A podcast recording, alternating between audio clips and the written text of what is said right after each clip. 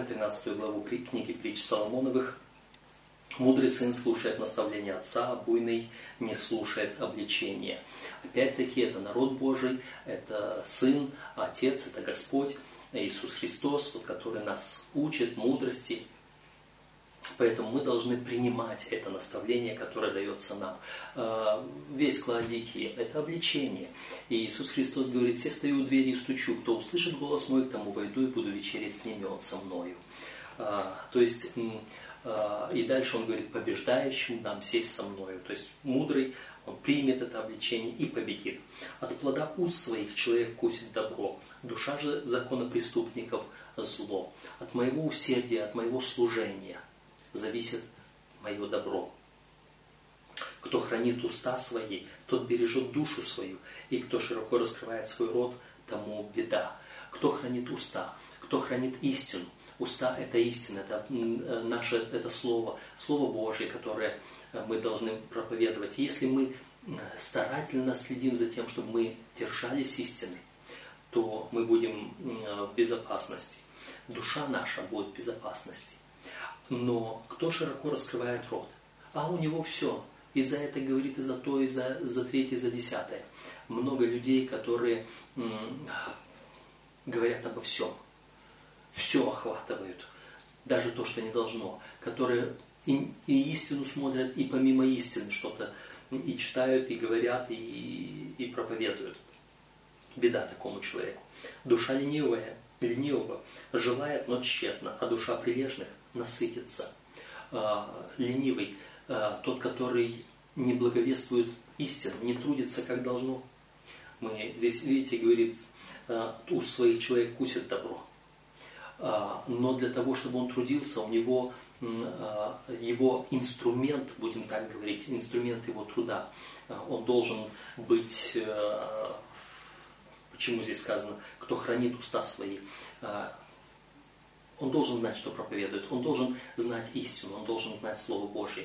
А, как в другом месте Соломон говорил, а, и от работы топор притупится, но мудрость знает, как поправить это, то есть как заточить его. То есть нужно постоянно держать свой уровень и в языке, и в благовестии, и в познании истины. Не должны лениться в этом. А, праведник ненавидит ложное слово. Да, я, может быть, Э, поищу именно это слово, то, что хотелось бы. Если притупится топор, и если лезвие его не будет отточено, то надо будет напрягать силы. Мудрость умеет это исправить. Экклесиаст 10.10. 10. Если, э, а здесь у нас был душа ленивого, желает, но тщетно, душа прилежных насытится – душа ленивого. Естественно, когда его инструмент притупился, он ленивый, он не сможет. Нужно будет прилагать усилия, а он ленивый все равно, и он ничего не сделает. А душа э, прилежного, у которого и топор наточен, у которого инструмент на месте, в порядке, у которого трудится им, у него будет успех. Это о нашем служении, о том, какое служение мы совершаем. Праведник ненавидит ложное слово, а нечестивый срамит и бесчестит себя. А, что значит ложное слово? Лжеучение. Праведник его ненавидит. А нечестивый, нечестивый тот, который противовес этому за всякое ложное учение хватается. Ведь мы говорили, почему он нечестивый. Он слушает эту э, чужую жену, он к ней идет э, в противовес к праведнику, который только за Господом идет. И тот бесчестит себя. Правда хранит непорочного пути, а нечестие губит грешника. Иной выдает себя за богатого, а у него ничего нет. Другой выдает себя за бедного, а у него богатства много. Это о чем? Это то же самое весь Кладики. Мы опять и опять ее повторяем. И опять он говорит, выдает себя за богатого. Ух, думает, я богат, не бог... разбогател, ни в чем не имея нужды. А не зная, что ты беден, несчастен и нищий. А другой, а кто такой, кто выдает себя за бедного? Тот, который смирен, кроток, сердцем, который, э, помните, э, Иоанн и Петр шли и говорили, золота и серебра нет у меня, но что имею, то даю тебе. Во имя Иисуса Христа встань и ходи. И кажется, он выдает себе за бедное, золота и серебра нет у меня. Но на самом-то деле то богатство, которое у него есть, оно большое, огромное. Богатством своим человек выкупает жизнь свою, а бедный и угрозы не слышит. А, богатство, вот это богатство, которое мы имеем, оно нашей жизнью владеет. Если мое богатство на небесах, то моя жизнь там же, у Господа. А, свет праведных весело горит, светильник же нечестивых угаснет. А, здесь мне вспоминается при этом, опять-таки, притча Христа о десяти девах. У одних светильник горит, а у другой гаснет. Почему? А, смотрите, это все о служении. Соломон говорит о служении нашем. Все продолжается. Почему? У нас речь шла о ленивом. Те, которые, у которых светильник погас. Почему он погас? Потому что они не заботились, чтобы их инструмент, в данном случае светильник, или э, слово, или, или их писание, или благовестие, чтобы оно было отточено, чтобы оно было на месте, чтобы оно было с запасом энергии совсем. Они были ленивые, потому они не позаботились об этом. Э, от высокомерия происходит раздор, а у советующихся мудрость высокомерие, гордость. Мы уже о гордости говорили тоже раньше. А, и гордость действительно приводит к раздору. Человек, который только для себя стяжает, он не видит другого. Ну и, соответственно, он его отталкивает. Раздор, разделение. А, это от высокомерия своего. У советующихся мудрость. А, в отличие от эм, этого высокомерного, который сам по себе, сам с собой и больше никого не признает, то те, которые советуются, они считают друг друга равными и они с Господом.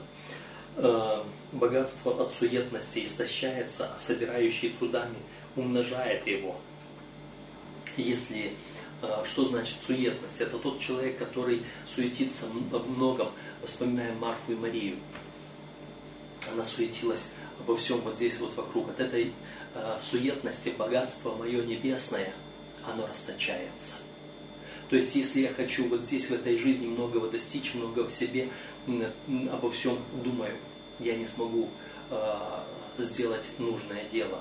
Я, тот, кто суетится много, он не целенаправлен, он не сможет собрать необходимое богатство, выполнить дело, которое ведет к этому богатству, э, достичь своей цели, к которой он идет.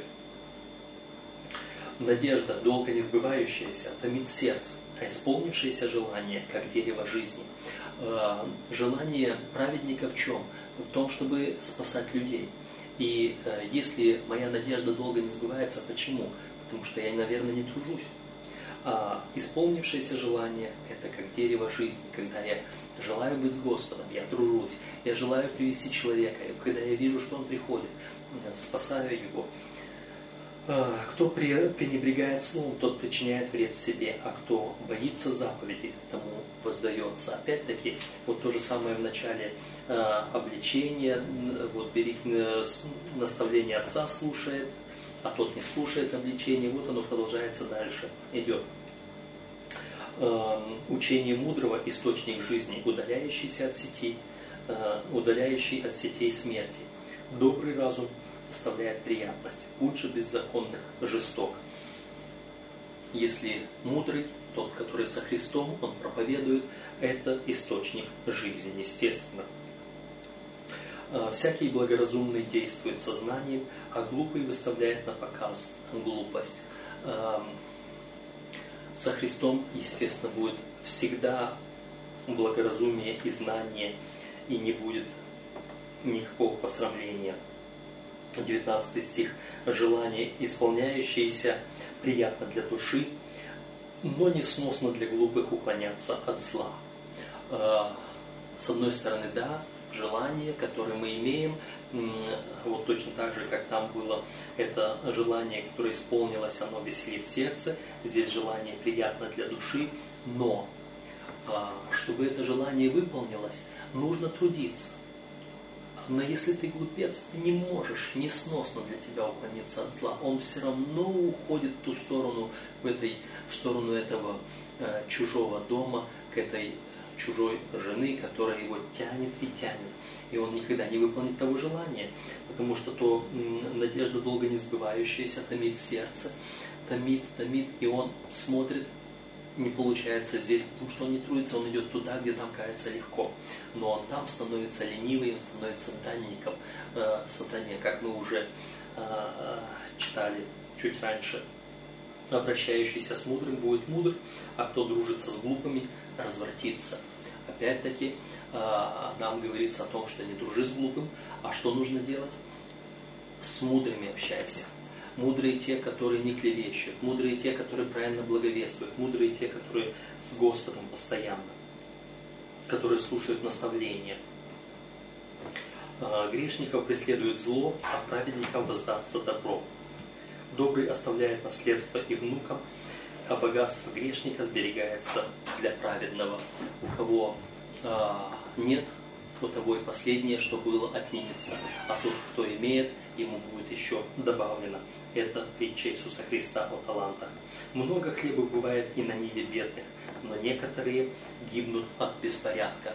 Иногда и эм, тот, мы говорили о чем раньше, о бедном, почему он беден, потому что у него не хватает мудрости, как сберечь. И не только мудрости, но и порядка. Он, может быть, он что-то приобретет, как мы говорили, он ходит Э, обходит море и сушу, чтобы приобрести одного, и потом делает его еще худшим сыном гиены. У него тоже может быть эм, какая-то, какой-то прибыль, но это погибнет, потому что он неупорядочен, его жизнь не в порядке с Богом. Кто жалеет розги своей, тот ненавидит сына. И кто любит, э, а кто любит, тот с детства наказывает его. Эм, Почему беспорядочный этот? Потому что он не был воспитан, потому что он не был наказан, потому что для него вот это первое э, наставление и обличение э, он не принимает. Праведник ест до сытости, а чрево беззаконных терпит лишение. Опять-таки сытость э, это э, польза, это тот э, урожай, тот, который Э, мы принимаем, получаем в церкви от нашего служения.